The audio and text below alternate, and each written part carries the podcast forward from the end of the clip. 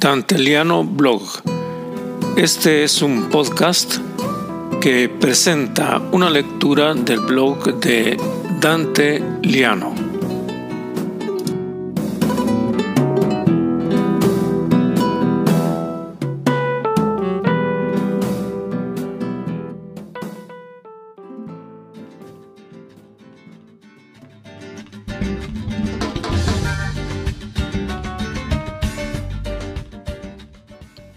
Soy Dante Liano y les presento el blog Cara de Dólar.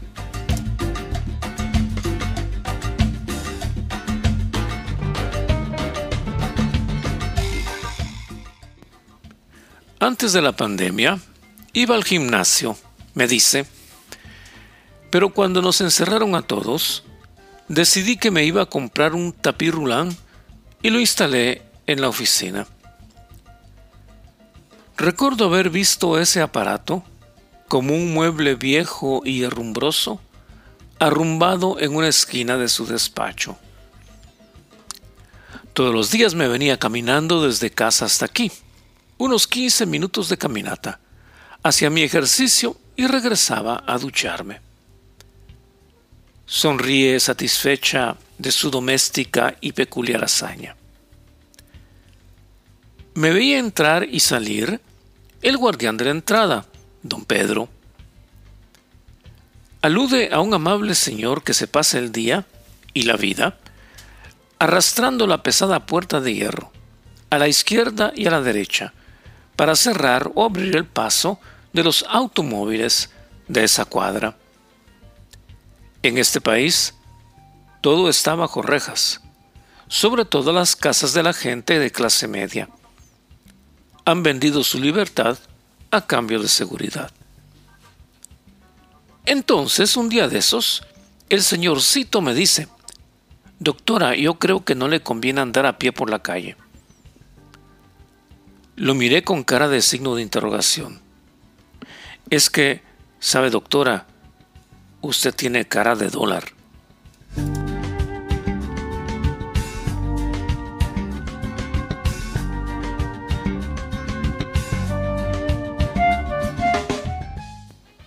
Cara de dólar es el rostro de los inmigrados, no solo cuando viven fuera del país, rompiéndose la espalda para ganar unos cuantos dólares, mano de obra barata y clandestina al servicio del primer explotador, sino también y sobre todo cuando regresan.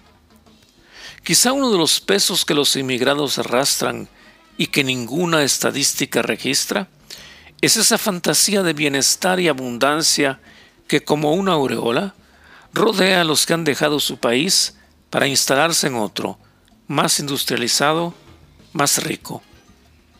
No solo la nostalgia de idioma, del aire, de la comida, de la música, sino aquella de ser como los demás, sin coronas ni mitos. La nostalgia invade aquellos versos de Vallejo. ¿Dónde estará la andina y dulce Rita de Junco y Capulí?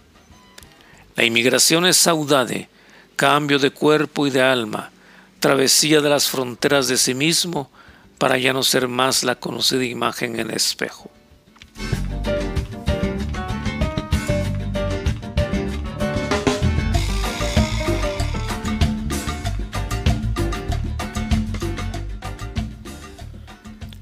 Cara de dólar.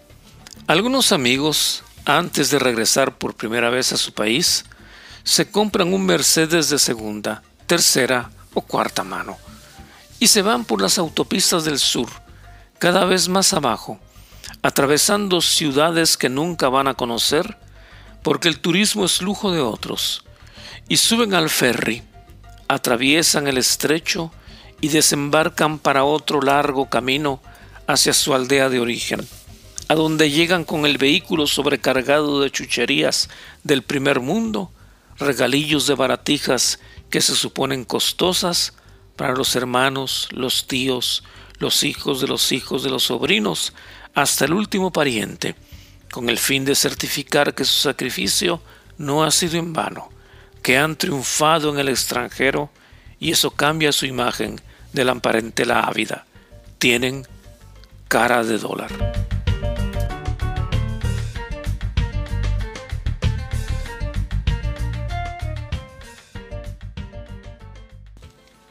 Cara de dólar. La primera pregunta de los niños famosos por su falta de recato no es ¿cómo estás? sino ¿qué me trajiste? Dicen en voz alta lo que los adultos piensan.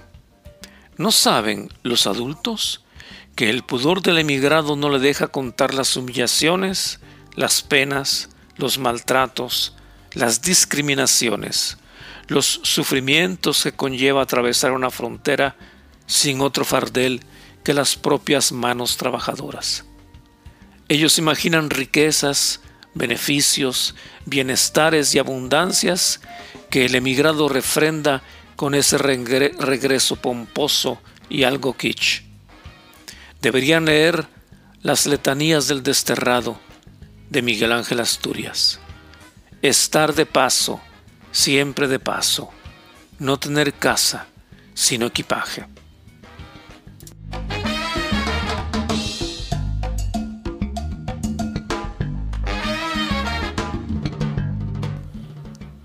Y mejor aún, los sencillos y verdaderos versos dedicados a Doña María Rosales. Madre, te bendigo porque supiste hacer de tu hijo un hombre real y enteramente humano.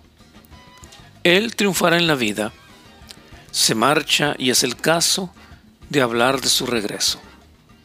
Cuando veas volver en un día de fiesta, un viador que en la mano luzca preciosas joyas y haga notorios paso y ademán, insolencia, dinero o buena suerte, no salgas a su encuentro, puede no ser tu hijo.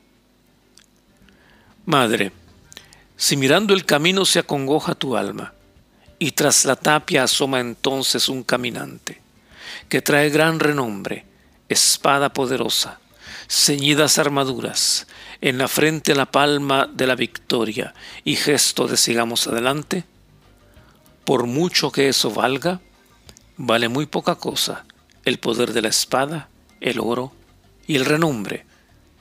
No salgas a su encuentro, puede no ser tu hijo. Madre, si aspirando el aroma de una flor en un día de otoño gris y meditabundo, oyes que alguien te llama y te dice, Señora, allá por el camino viene un gran Señor, del brazo de su amada, conoce todo el mundo, en la pupila clara trae la mar que añora, y en su copa de mieles un sabor de aventura. No salgas a su encuentro, puede no ser tu hijo. Madre, si en invierno, después de haber cenado, estás junto al brasero pensando con desgano, oídos a la lluvia que cae sobre el techo, y en eso puerta y viento. Es alguien que ha entrado, descubierta la frente y herramienta en la mano. Levántate a su encuentro, porque tienes derecho de abrazar a tu hijo, de quien hiciste un hombre que vuelve de la vida con el jornal ganado.